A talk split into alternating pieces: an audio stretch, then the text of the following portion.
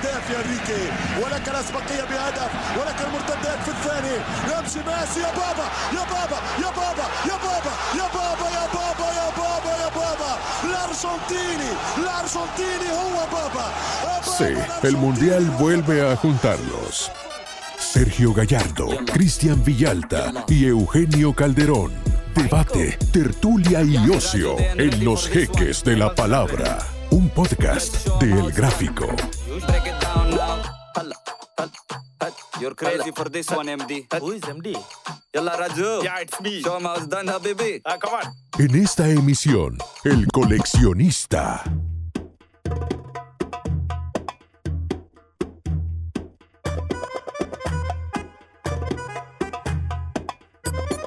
Bueno, buenos días, buenas tardes, buenas noches, no importa qué hora nos escuchen. Este podcast, Los Jeques de la Palabra, que en- está aquí a punto de arrancar en su noveno episodio de un total de 12 antes de la Copa del Mundo. Así es que estamos ya casi que en los últimos 15 minutos del partido previo a la Copa del Mundo. El señor Sergio Gallardo, don Eugenio Calderón, eh, Samuel Martel produce jun- junto con Luigi Pirandello y un servidor de ustedes, Cristian Villalta, para hablar aquí de lo que sea menester. ¿Qué tal, señor Gallardo? ¿Cómo le va? Me da risa eso de, de lo que sea menester, porque definitivamente esto es como una cajita de sorpresas. Venimos, nos sentamos y a ver, A ver qué, sale. ajá. Literal. Así que estamos listos para... Lo que sea menester. Sí, para lo, para lo que sea menester. ¿Qué tal, señor Eugenio Alberto? Bien, hola, mis jeques, ¿cómo están? Bien, bien. Ya todo el mundo eh, arranca la fiebre de Copa del Mundo, es ver el, el evento más grande del fútbol cada cuatro años en una, en una fiesta inédita hoy en Qatar. Así es, ya se siente. Ya hay tambores de guerra de la Copa del Mundo. Y bueno, hoy tenemos un tema que tiene trampa, la verdad, porque escuchábamos recién que el tema es el coleccionista.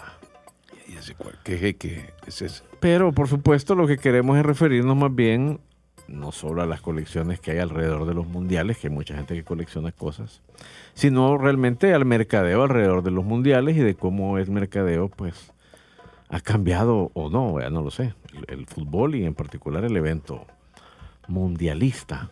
Y pues no sé si ustedes han sentido que a diferencia de otros mundiales, si este ha tenido más o menos mercadeo o diferente el mercadeo, o si creen que el cambio de fecha finalmente terminó dañando también eso. No sé. El mejor mercadeo lo hizo la FIFA Ah, no, pero es que esa es otra cosa. y con los jeques. Porque Sí, pero habrá, la- habrá potenciado su esa producto fue la mayor no? venta. Esa fue la mayor venta de esta Copa del Mundo inédita. Pero claro, el mercadeo hoy más que nunca. O sea, si tú revisas la historia de un deporte como el fútbol y te vas a 30 años atrás, comparado con lo que hoy gana cada jugador por una marca, es impresionante. La Pero yo no sé, no sé. Yo he sentido que este mundial, bueno, eh, Ah, tú hablas de la, de la capacidad de, de- yo de siento que este, de esta... sí, yo siento que este mundial no lo han vendido tan bien para el público. Yo estoy de acuerdo, yo estoy de acuerdo. Incluso tienen tante- tantos monumentos, porque son monumentos, no son estadios los que han hecho, y no los han podido mercadear o abrir nuestra curiosidad, porque una que otra cosa he visto en las redes sociales, lo cual es eh, bastante escaso en comparación con, con una influencer bailando en chancletas ahí en la plaza. De hecho, yo me acuerdo que en los mundiales, bueno, no sé, pienso en México 86, pienso en Estados Unidos 94 y en, en muchos otros. Es que mes- meses antes, medio año antes, 10 meses antes, ya estabas rebasado de artículos de memorabilia, de los distintos patrocinadores, de colecciones, eh, De vasos. colecciones de vasos, de botellas, de bufandas, de lápices, de lo que se te ocurra. Y, pues, no andabas cantando de arriba para Sí. abajo, por ejemplo, en México 86, pues andabas, México 86, el mundo unido por un balón. Y ahora no oigo que hay una canción de Jala a la jaula, baja a la jaula, Jaime. Sí, Pues yo- sí, ya- yo- ya- de verdad siento que, que sí. Y estamos a un mes, En pues. ese sentido ha sido, eh, ha sido un mundial distinto y atípico porque creo que en lo previo eh, le ha faltado divulgación, difusión, le ha faltado mm, picante a la cosa. repente, Yo creo que en otra época hubiese opacado cualquier cosa. Por ejemplo, últimamente hemos estado nosotros más pendientes de que si iban a mandar al Barcelona a la Copa Europa, que qué sucedía con el Villarreal, que qué, en lugar de estar pendientes de cómo están los equipos. Ah, y además, con este incremento en el trabajo, en la carga laboral, por así llamarla, de los eh, futbolistas, estamos más pendientes de quién puede perderse el mundial por lesiones que en otra cosa. Y eso no había antes. Sí, así es que no sé, me, me parece que eh, el la verdadera respuesta del público comenzará el domingo 20 de noviembre. Pero sí me parece que en principio comienza con, con los pies un poco hinchados en términos de, De mercadeo. de mercadeo la Copa del Mundo. Es que esos países, esas naciones futboleras que mencionabas, Cristian, tienen un plus que no lo tiene esta zona del mundo, que está prácticamente aislada del fútbol. Digamos que toma una inyección importante, un impulso por, por, el, por la cantidad de plata que, que tienen estos países. Creo que desde Uruguay, desde la primera Copa del Mundo, no se llevaba a cabo una fiesta en un territorio tan pequeño. Eh, Hoy eh, vas a tener que tomar un transporte, ya sea tren, bus, y el, y, y el estadio con mayor distancia de otra sede son 45 minutos. Nada. Eh, pero es un país con culturas, con una cultura todavía muy restrictiva, ¿no? En el aspecto de que, ok, voy a ir a una fiesta, pero eh, a lo mejor los, los ingredientes para esa fiesta no se acomodan a eh, la cultura que tenemos del fútbol normal. Entonces, eh, unido a eso, todo lo que ocurrió en la designación de, de la sede de Rusia, ahora la de, de- la del Mundial inédito, el tema de la pandemia, el tema de la inflación en el mundo, eh, y encima un lugar extremadamente caro para visitar y pasar unos días en una fiesta como una Copa del Mundo, todo eso eh, ha incidido. Sí, pero me está describiendo un montón de argumentos por los cuales probablemente no le debieron haber dado la sede a ese país. Pues sí, Sí, pero creo que acordate que los, eh, los o la variación de los maletines negros que se debe de haber dado ahí fue el factor importante para que se diese la sede. Sí, al final, al final yo creo que tal vez el bueno, veremos si el mundial salió ganando o no, eso va a depender de muchas cosas. ¿Verdad? Incluso de qué tan bueno es el espectáculo, de un montón de ingredientes que ya, ya veremos, ¿verdad? Pero este, el que sí ya salió ganando es el país organizador, porque consiguió que el mundo del fútbol trastocara su calendario histórico y va a lograr proyectarse como un lugar, eh, eh, la nueva meca del mundo árabe, un lugar un moderno, paraíso. un lugar eh, rico, un lugar futurista. que, que al final eso es lo que les interesaba. Para Qatar el Mundial es solo un carísimo acto de relaciones públicas para proyectarse como la alternativa o la otra potencia frente a Arabia Saudita en el mundo árabe y vendernos un cuento, vea, un cuento de que- qué lindo ahí, vea. Y que además Pero de eso no los sé ha si- obligado. Yo no sé qué tanto salió ganando el fútbol, ya lo veremos. Sí, porque incluso a Qatar les ha obligado a hacer, ser tolerantes, que ellos que no lo son, con infligir sus valores implantados por, por, por el Islam.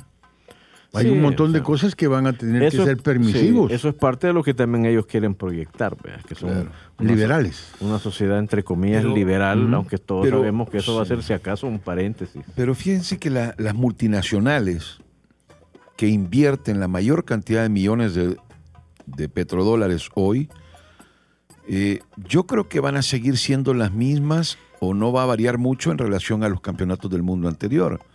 Ahí vas a tener una Coca-Cola, ahí vas a tener eh, una firma importante de automóviles, ahí vas a tener una firma importante de champán, ahí vas a tener una firma importante de banco. eh, ent- entonces, eh, yo creo que en el aspecto del mercadeo, que es lo que eh, Pero ¿sabes qué? preguntando, Pero ahí has tocado algo importante, ¿sabes qué? No todas las empresas, no todas esas multinacionales se han dejado ver tanto relacionadas con el mundial precisamente porque, eh, qué sé yo, por decirte algo, una, una marca de bebida gaseosa que ha patrocinado los mundiales desde los años 70, una línea aérea. una línea aérea, etcétera. Muchas de esas compañías tienen, al menos a nivel de comunicación, campañas en favor de la inclusión, de la diversidad sexual, Claro. eh, de la tolerancia religiosa, de lo que tú quieras. Que no sería congruente, dices, con... No es, co- es es. correcto. Y por eso tal vez es que eh, nos, han, nos han hecho falta esas grandes campañas mundialistas de algunos de esos actores. Porque, pues, eh, Sí, porque antes ellos eran fuertes impulsores de, de el la mundial, el mundial, el mundial, ah, digo, pues todos sabemos de quién estamos hablando. El mundial lo calentaba Coca-Cola. Claro. El mundial lo calientan esas marcas. Sí. eh, Eh, una, una marca de cervezas, una marca de... Sí, con las botellas, eh, con las Sí. chapas, con todos los vasos. Yo creo que tal han- vez por ahí, existido. también tal vez por ahí va la cosa. Tal vez eso es lo que nos ha hecho falta en los meses previos al La- Mundial. la Que influencia- esas marcas se suban al Mundial. Ajá, cabrón. Lo que pasa es que esas marcas también eh, tienen otra fiesta inmediatamente eh, eh, finalizado el mundial.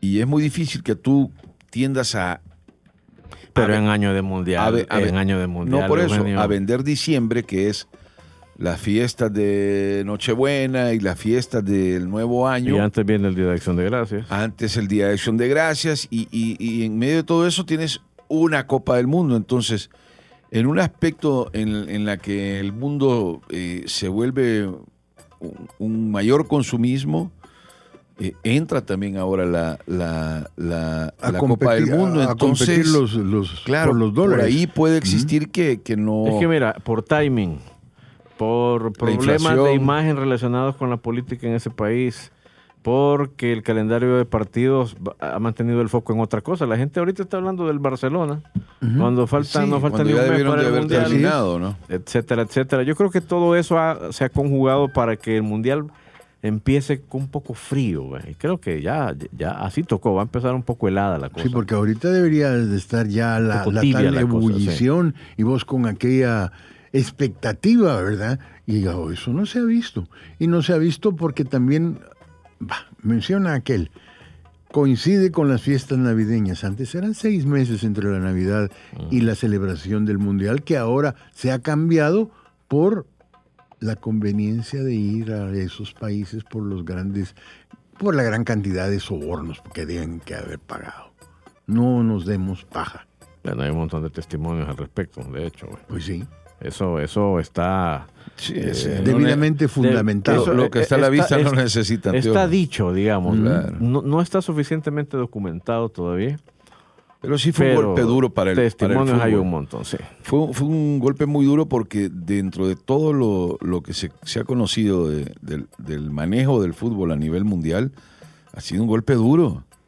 Debemos, debemos entender que sigue siendo el deporte universal, pero que ha perdido adeptos. A mí no me cabe la, la menor duda que ha perdido más de los que ha ganado. Es que se prostituyeron, Pues porque sí, tuvieron es que- un precio, se lo encontraron y mira, aquí está el dinerete, ponete a bailar. y después ya nada se movía sino era a través de los sobornos. Entonces al final dice uno, bueno, el Mundial de Rusia, digamos que tuvo sus ingredientes, ¿verdad? También complicados. Pero, Bastante frío pero, también en la previa, sí, ¿eh? Y, y siempre bastante sí. encima en la y previa. siempre sin alrededor del estar, gas. sin estar metido a finales de un año, ¿no? Sí, pero lo futbolístico le terminó dando un buen sabor porque fue un buen mundial con varias selecciones buenas, con una sorpresa y una finalista inédita y porque el VAR pues también le metió un, Un un ingrediente, nuevo a nivel de espectáculo también. Pero es, eh, eh, Rusia y Qatar van juntos, van juntitos, Sí. son resultado del mismo proceso y probablemente de las mismas prácticas, ¿verdad? Que han sido perseguidas los últimos años. Entonces, eh, solo el fútbol creo yo que le puede salvar al mundial, así como co- pasó con el de con el de Rusia. Pero en la previa, esto ha sido tan tibio como lo fue el mundial pasado. Sin embargo, es peor que el mundial pasado, porque el- para el Mundial pasado no hubo necesidad de cambiar tanto calendario, inclusi- e incluyendo la- la- los Champions, eh, los eh, Pero ¿sabes qué pasa? Yo, yo creo que el calendario, al final vamos a saber qué tan bien o qué tan mal le cayó eso al espectáculo hasta que veamos cómo llegan las estrellas. a mitad Eso, de ahí está, las estrellas, los cracks, Sí. Los que van a acaparar la atención de más de 3 mil Porque millones en el, en si el mundo. llega un Mbappé Pero y eso- mete cinco goles en la primera ronda, si llega Messi Pero- pletórico, si llega... Pero hablemos antes del Mundial. Neymar ya, desarrollado. ya, ya esas estrellas, hablemos antes de que comience a rodar el balón. En el término individual y como marcas, lo que va a ganar Neymar, lo que va a ganar Cristiano Ronaldo, lo que va a ganar Messi, lo Ah, que va a ganar Mbappé en el aspecto del mercadeo. O Eso está garantizado. Ni, ni en el Mundial de Brasil, No. ni en el Mundial de Rusia, hablo de las últimas dos Copas del Mundo, hoy lo que van a ganar, Eso está garantizado, definitivamente. son muchos billetes. Pero bueno, eh, volviendo al tema original que de- del cual se hablaba la- aquí en la, en la presentación, que era el del coleccionista, pues yo el único consejo que le puedo dar a quienes coleccionan artículos y memorabilia de los mundiales es que cosa que vean, guárdenla, porque de verdad ha habido muy poco producto relacionado con este mundial. Si, si sacas de la ecuación el álbum famoso, ¿verdad? Ahorita en el mercado nacional apenas están empezando a salir algunas camisetas con- de, de las Sí, selecciones. algunas bufandas saldrán. Y, y nada, más. No has visto vasos, no has visto portavasos y portavasos, todas las no has cosas. visto nada. Así es que yo sí creo que con el paso de los años eh, sí tiene un gran potencial, un gran valor eh, como, como artículos de colección, todo relacionado con Qatar por la escasez. Y además eh, tampoco es que va a llegar el montón de gente a ver el Mundial propiamente a Qatar. ¿ves? Sí, va a llegar mucha gente comparada con la población del país. Pero no, no será precisamente un mundial con tantos turistas como el de Rusia o ni se diga el de Brasil. Sí, no porque tengo- los precios son privativos. la Claro, claro. Influye muchísimo y sobre todo con la inflación que existe hoy. En la economía mundial eh, se va a ver reflejado y encima con tantas restricciones. Dice, voy a irme No, y a pasar tanto- bien y no me la van a No, dejar no, pasar No, y bien. cabal, y con, tanto, con tanta restricción, porque creo que habrá muchos que van a llegar a un bar y van a decir, me tomo dos tragos o no me los tomo porque al rato voy a parar a la cárcel. Sí, yo también Sí, creo yo, que... quiero- yo estoy esperando Ahí eso. Yo quiero ver sí. los, sobre todo a los ingleses contra lo- los mecanismos de No, seguridad oye, de no, Qatar. ¿eh? Imagínate, por ejemplo, an- antes del partido México-Argentina, vas a- vas a tener aquel- aquellas dos numerosas aficiones latinoamericanas a las que les gusta pasarlo bien antes de los partidos. ¿Qué va a hacer ahí el organizador? Y yo creo que ahí hay otro gran error, otra gran deficiencia que ha tenido el país anfitrión, y es que ha permitido que esta, este, estos rumores acerca de las restricciones se instalen. Yo no creo que al final te vayan a detener por estarte tomando una cerveza fuera de un estadio, Sí, lo dudo. no, es que pero, el- pero Qatar ha fallado en ese sentido y de verdad está muy metida en la cabeza de la gente en muchas partes del mundo que no hay que ir a Qatar porque te pueden detener por cualquier cosa.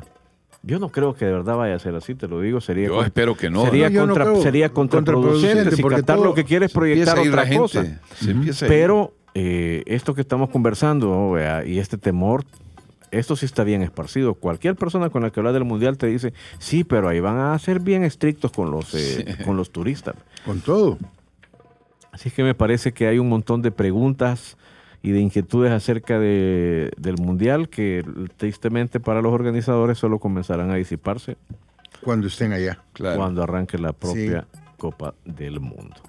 Eh, ¿Qué va a coleccionar el Eso jeque, iba- el jeque eso, eso le iba a ¿Qué va a preguntar. ¿Usted qué va a coleccionar del mundial? Fíjate que generalmente no colecciono muchas cosas, porque tarde o temprano van a parar al bote de la basura y me parece que es, eh, es un desperdicio. Pues. ¿No tiene guardado nada de algún mundial que usted No, diga? no tengo nada, Nada. nada, nada, nada. Por ahí tendré tal vez eh, algo de naranjito. eh, No, bueno, pero entonces sí tiene. sí, algo. pero, pero son cosas así.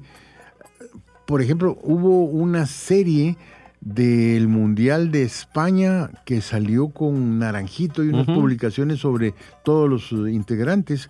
Eso lo tengo guardado por algún lado. Ah, una revista. A una revista, sí, la revista del, del- del tal. Y tengo una que otra cosa que me traje cuando fui al Mundial de México 86 y para de contar de ahí nada. No sabe ni dónde lo tiene. ¿Qué No, partido viste en el 86? Fíjate que yo no vi partidos en el ¿Y 86. entonces a qué fuiste al mundial? Estás peor que ir a Qatar. ¿Me puedes dejar explicar? es que mira, Por favor. generalmente vos lo único que tenías que hacer es agarrar tus cuatro letras y ponerlas en una silla.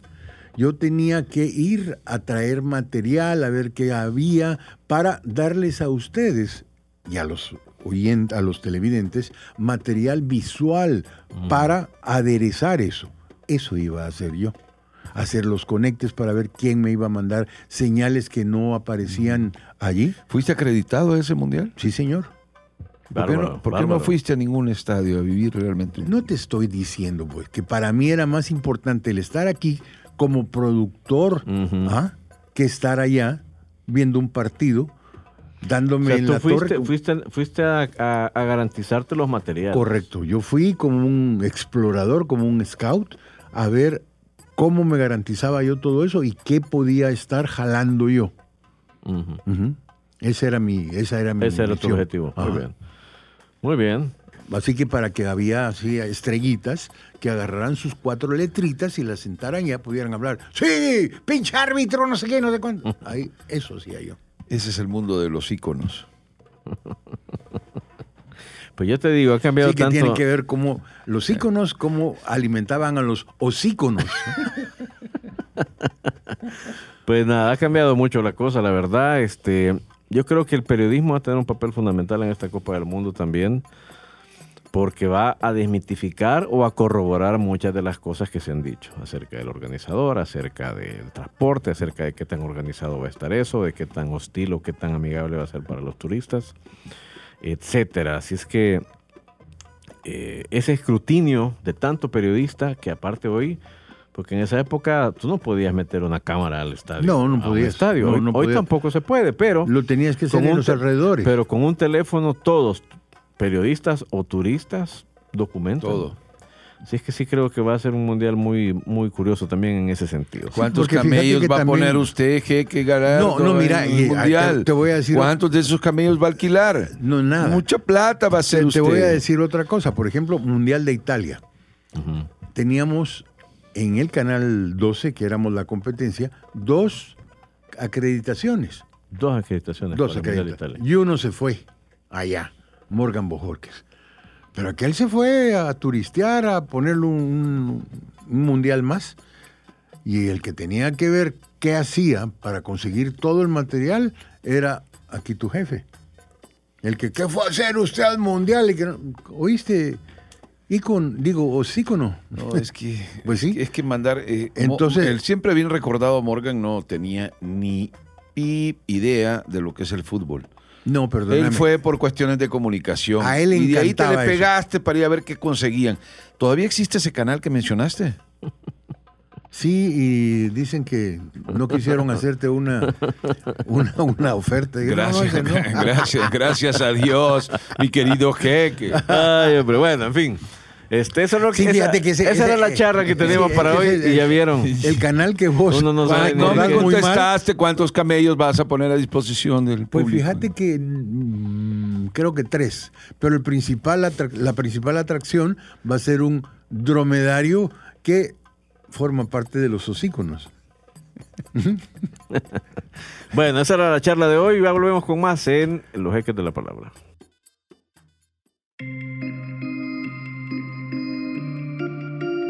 Tres preguntas que podrían considerarse geniales o estúpidas. Tiradas a la mesa para que las recoja el que las quiera. Preguntas random en Los Jeques de la Palabra.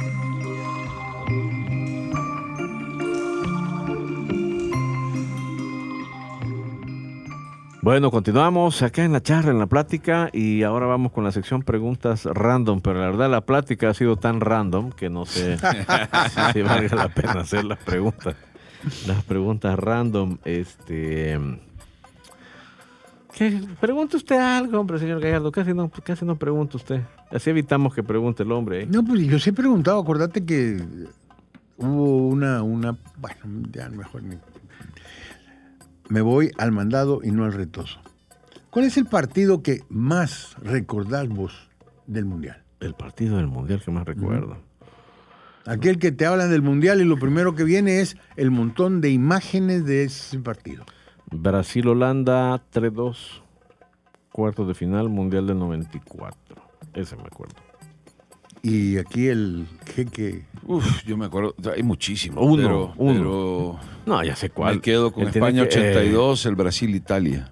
yo pensé que ibas a decir España-Holanda del Mundial 2010. No, ese, par- No. ese partido ¿Lo sufriste tuvo, mucho? tuvo más patadas del lado holandés que, que fútbol, ¿no? Eh, Fue destruir al, al que buscaba construir siempre. Brasil, Pero no, Italia, el- sí, entonces, ese sí. partido, eh, la final del 74, Alemania-Holanda también fue...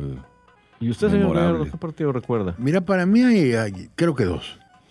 Uno cuando jugó Argentina, allá en el tal politizado mundial, y que por un palo no le quitan el, el mundial a la Argentina. Fue pletórico, La emocionante. final del lindo. 78. La final del 78, ese es uno que me viene a la cabeza. Y el otro... ¿Ese dónde lo habrá visto usted? El, lo vi en casa. Que fue la primera vez que la Argentina empezaba a enviar señales a color a todo el mundo. Fue el primer mundial full color de la historia, si mal no recuerdo. Y era también la, ¿cómo? la, la logística. ¿Quién lo narraba? Mauricio. Ah, ok. Mauricio Sade Torres. Y la logística fue complicada, fue complicada porque nosotros tenemos un sistema de transmisión que se llama el NTSC. Y entonces eh, tiene que ver con la cantidad de líneas que tenés eh, en pantalla para definir la imagen. Mientras que había que tener un conversor universal para la, el patrón que usaban los argentinos.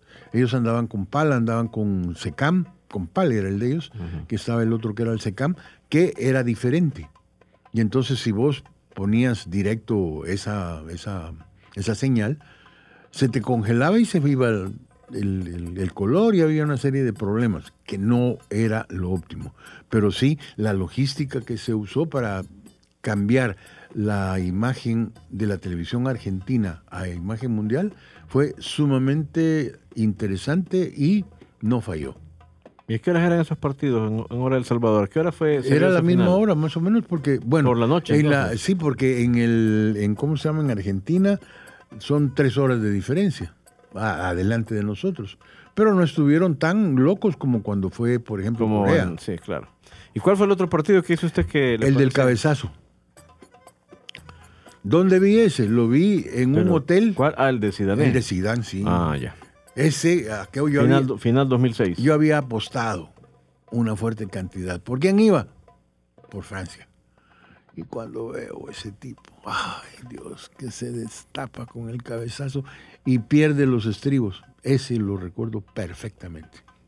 Yo ese no lo vi, eh, ese, ese momento no lo vi en vivo, ¿sabes? Yo estaba viendo el partido, pero este tuve que ir rápidamente a comprar algo al supermercado. Me fui y volví. Y cuando volví, ¿Qué tienes que ir a comprar a un supermercado a la hora de, un tipo Estaba- de ese partido? estaba recién casado, mi amigo. Ah, Entonces, Fue- fue cabezazo. Pequeño tenía- detalle. tenía que- Pequeño que- detalle, claro. Entonces volví y le digo a mi esposa, este, pasó algo, expulsaron a un pelón. ¿Cómo? Y no lo podía creer. Todavía me cuesta creerlo. Es una de las historias más amargas de una de un mundial, ¿verdad? que a la estrella y que aparte había jugado un gran partido lo expulsan, ¿verdad? Y además eran, gracias a él, eran extensos favoritos. Y tenían que ganar y viene el, se pela el pelón. Se Sí, peló el lamentable, pelón. ¿verdad? Eso Sí. fue eso fue lamentable. Sí, entonces eso es uno de los partidos que yo tengo más en mente. Muy bien. Bueno, ahí está. Buena pregunta. Bueno, Bien. Bueno, eso es lo que teníamos para Y ese es uno de los ejemplos, además, ¿De qué? De- eh, más dramáticos y más claros de cómo eh, no se debe permitir, no se debe tolerar bajo ninguna circunstancia la protección al jugador que busca destruir el juego y no aquel que busca darle magia, encanto. Es, eh, es Terrible. Pero ¿no? qué difícil, Pero fíjate pero qué que- difícil para los cracks porque Sí. los que están expuestos permanentemente a la Son ellos, provocación claro. son ellos. No, y- y, mira, aquello de que vos solo ves porque no pudiste leer los labios que vino y le pegó. ¿Y qué le pasó a este, verdad? Porque son de las tácticas subrepticias para sacar al, al héroe Claro. de sus casillas. Pero hay que Pues estar en contra de eso. es, sí, pero Hay que estar en No, contra censur- no lo- cen- lo de Materazzi es un ce- completamente O censurable. sea, el que quiere ir a pegarle a la estrella, al, al que nos hace brillar los ojos, yo siempre estaré en contra no, de pero eso. no le pegó. Fue violencia lo, verbal. lo insultó, verbal. lo, Sí. igual, igual, le pegó todo el partido igual, vea. con la complicidad de ese árbitro. Pero, pero, así como, Sí. así como muchos somos críticos de ese tipo de conductas, cuando es uno de los nuestros, a veces somos tan hipócritas que sí, ¿verdad? Claro. Endiosamos al, endiosamos al, Al malo. al- al malo porque está en nuestro equipo o está O en nuestra selección. Es como el partido hace algunas semanas, ¿no? El partidos de liga en la que ves los jugadores con toda la intención del mundo, con toda la envidia posible, que ellos no sean seleccionados de su país, y ves cómo estos ju- jugadores leñeros, arteros, de, que buscan antes destruir que construir, han lesionado ya a tres o cuatro jugadores que iban camino a Qatar y otros dos no los lesionaron de puro milagro. ¿Ya? Entonces hay que estar en contra de eso porque te imaginas, ya se quedó cuatro o cinco estrellas fuera de la Copa del Mundo eh, por culpa de, de estos que, el- del antifútbol y los árbitros que los protegen. Y te imaginas la frustración de los pobres que ya sabían que tenían su, No, no, no. No, no puede ser. su. Terrible, muy amargo todo eso. Bueno, hasta que llegamos con preguntas random, volvemos luego de una pausa.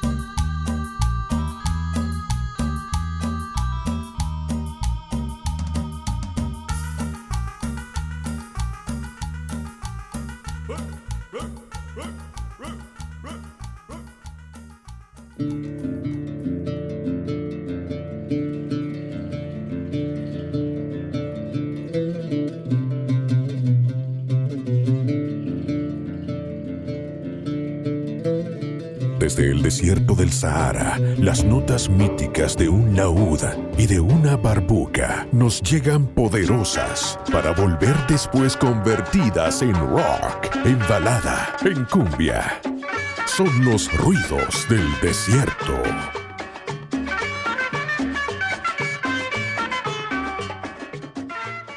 Bueno, continuamos con eh, los jeques de la palabra, episodio 9. Y hoy vamos con ruidos del desierto. Y pues yo la verdad tengo mucha ganas de aquí escuchar al señor Gallardo hablando de este cantante, porque creo que es- Pues- pues mira- era todo un personaje. Era todo un personaje. Y también, así como que hay gente que, que se cambia de disfraz, este era el rey del transformismo. Era, ¿Quién es Bad Bunny? No.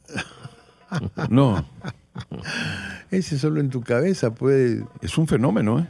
Tan, Sí, pero- tan fenómeno que tenés tu cuarto lleno de pósters, me han dicho, y tenés No. otro de, de Maluma. Escúchame, escúchame. Mira, puede- eso, puede- eso a es... ver, es- te ¿Qué puede- vamos a- mira, mira, deja que hable el hombre te del puede, cantante te puede, que te puede, tenía en mente, te hombre. puede gustar o no te puede gustar. Ajá. Pero nadie puede discutir que hoy es un fenómeno de la Buen- música va, en el mundo. buenísimo. No Va. hay ni un grupo, ningún solista en la historia del- de la música, ni Michael Jackson, ni los Stones, ni Elvis Presley que haya conseguido en un año, en un tour, ganar la cantidad de dinero que se va a meter este conejo malo. Ninguno en la historia Ah, muy bien. es un fenómeno. Bueno, volvamos. Ahora te voy a responder a eso. El dinero no lo es todo. Y que gane un montón de dinero no significa que tenga calidad. Así de sencillo. Y además, esto es una visión del mundo actual que está lleno de gente inculta. Así de sencillo. Volvamos al cantante. Va, ¿De volvamos a David? Bowie. Ok. David Bowie. David Bowie era el rey de las adaptaciones porque él estuvo desde mediados de los 60 hasta los fines de su carrera, que todavía sacó póstumo un álbum. David Bowie tenía buenas eh, ayudas porque, por ejemplo, para esta canción, él contó con la colaboración de Carlos Salomar, que era un guitarrista que tenía su grupo originario de Puerto Rico y que entre otras cosas no solamente trabajó con él, sino también, por ejemplo, le produjo álbumes a Soda Stereo. Y el otro que produjo, que me produjo la canción, porque la canción que vamos a oír es eh, compuesta por tres, por Alomar, por David Bowie y el otro es Brian Eno. Brian Eno es un ícono de la música inglesa. Y tal vez en nuestra, nuestra cultura pop no llegó tanto, no hay mucha gente que conozca a Brian Eno. Los que lo conocen, que son millones, y no saben que lo hizo. ¿Se acuerda usted cuando encendía su computadora y tenía el Windows 95 y que sonaba tin, tirin, tin, tin, tin? Ese tin, tirin, tin, tin, tin fue compuesto por Brian Eno. Ok. Y sobre todo ese Windows 95 que tuvo tantas cosas, porque el lanzamiento le compraron una canción a los Rolling Stones, Start Me Up, que era la del comienzo, y entonces fue, fue un montón de dinero. Esa es la que pusiste antes de entrar al aire con el podcast. Esa La- estabas sí, esa oyendo. estaba ¿no? oyendo. La de los Stones. No, le estaba, sí, estaba oyendo Ajá. la de los Stones, pero más que todo andaba buscando el archivo de sonido de Windows 95. El Eh, mira. Bowie también trabajó con los Stones, ¿verdad? Incluso, Sí. bueno, hi- hizo hasta, no sé si un disco o un sencillo con Mick Jagger a mediados de Under los 80. Pressure. Sí, vea. Sí, correcto. Ah, No, esa- no, esa era con Queen. ¿no? Sí, es cierto, con sí, Queen. pero con, con, Pero con, con ellos con, andaban. Ja- con Jagger hizo una Ah, Dancing una- in the Streets. esa, Dancing in the Streets. Dancing in the Streets, sí. Dancing in the Que el Streets. video era así un poco extraño. Era una canción originaria de Filadelfia, porque en Filadelfia la gente bailaba en las calles. Filadelfia era, digamos, el, la antítesis o el- los rivales del sonido de Detroit, que era el otro sonido funk o de gente afroamericana, por ah, usar los términos eufemísticos actuales. ¿Qué vamos a escuchar de David Bowie? Vamos a hablar eh, de una canción cuya letra solo habla, la cosa se llama Los secretos o De la Arabia. vida secreta del, De Arabia. De Arabia. Eh, Pero yo me, yo, yo me quedo con un VIP, un VIP. Él se queda con Bad Bunny. bueno, decirle a Titi que te soporte. Escuchemos a David Bowie. Mira, decime a qué colegio fuiste para no mandar a mis nietos. VIP, Para darle Para fuego. mi- un para- VIP. para no mandar. No, es que mira, Sí. Vámonos, Sergio, vámonos. Va, ¿Qué pedirías en Qatar? Escuchemos Un a David. Bowie.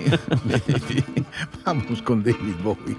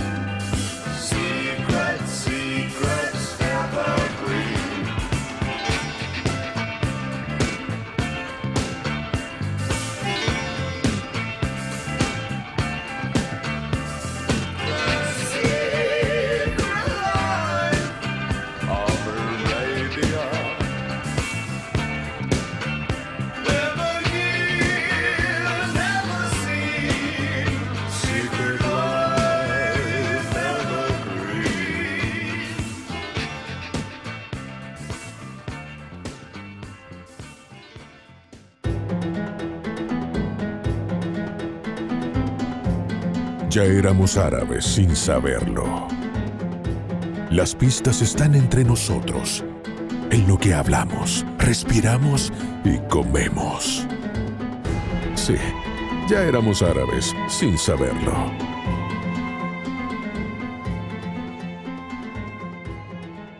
Bueno, y vamos a cerrar es- nuestra emisión con Ya éramos árabes, sin saberlo. Es una sección en la cual, pues no pretendemos aprender árabe ni que ustedes tampoco, pero al menos familia, tampoco familiarizarnos, es más bien sorprendernos con lo indescifrable de esa lengua.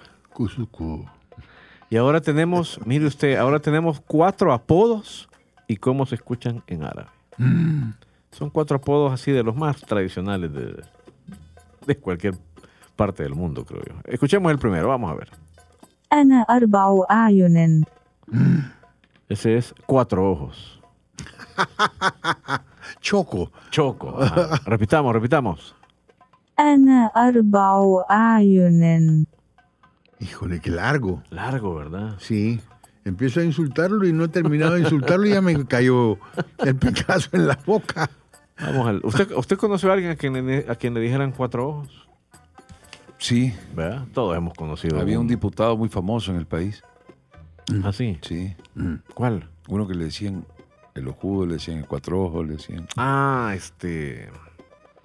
Sí, ya sé cuál, ya sé cuál, ya sé dale, cuál. Dale. ¿Para qué me preguntas? Sí, no, ya sé, ya sé cuál, ya sé cuál. Muy bien. Vamos al siguiente. Vamos. Mm. Baja tu maleta de ahí. Si usted quiere decirle a alguien. Si en el tren. Si, alguien, si quiere decirle a alguien chollón de llanta, eso es lo que tendría que pronunciar. Baja Tumulitarachi. Baja Tumulitarachi, pero eso es vas en el tren, en el metro. Bueno, a mí me decían Chollón de Llante en algún, alguno de mis años escolares. A, mí me decían Cuatro Ojos. Bueno. Y usted no, le, usted no, le, no tenía apodo de seguro, ¿verdad, señor Calderón? No, no hay llantacheles. Tenemos otro, vamos a ver, escuchemos. El Janu. Ese, ¿El Janu? Se oye como Eugenio. Pues, Ponelo. El corno. Es como. El loco. Eso es trompa de cuche. trompa de cuche. Ey, no. Deja a Raúl tranquilo. Sí, papeles, papeles. Sí. oy, papeles. y finalmente. La mascota oficial del municipal de Meño. este es un apodo tradicional en las canchas de fútbol escolar y colegial. ¿Escuchamos? Arjulul Jabalu. Autobús. Patas para el monte. Autogol de Chabelo. Patas, para el monte, así se dice, se pronunciaría en árabe. Muy bien. repita, repita, Patas para el monte. Chabelo. Mm. Yo creí que ese marcó un autogol, decía. No, pero no. bueno, eh, ahí está para que usted ensaye. Si quiere ir a insultar a alguien, en Qatar, pues ahí tiene usted cuatro opciones para referirse a. Complicadísimo, ¿eh? Así, complicadísimo. Nada que ver. Ahí sí, Sí, no, que, ahí sí que nada que ver con el castellano. Bueno, Si te equivocaste, te van a llevar a la sombra los árabes. nos vamos, señor Gallardo. Vámonos. Nos pues. vamos, eh, señor Calderón. ¿En día de qué era? ¿De hocicones o de qué? El dromedario. Gracias por su amable sintonía.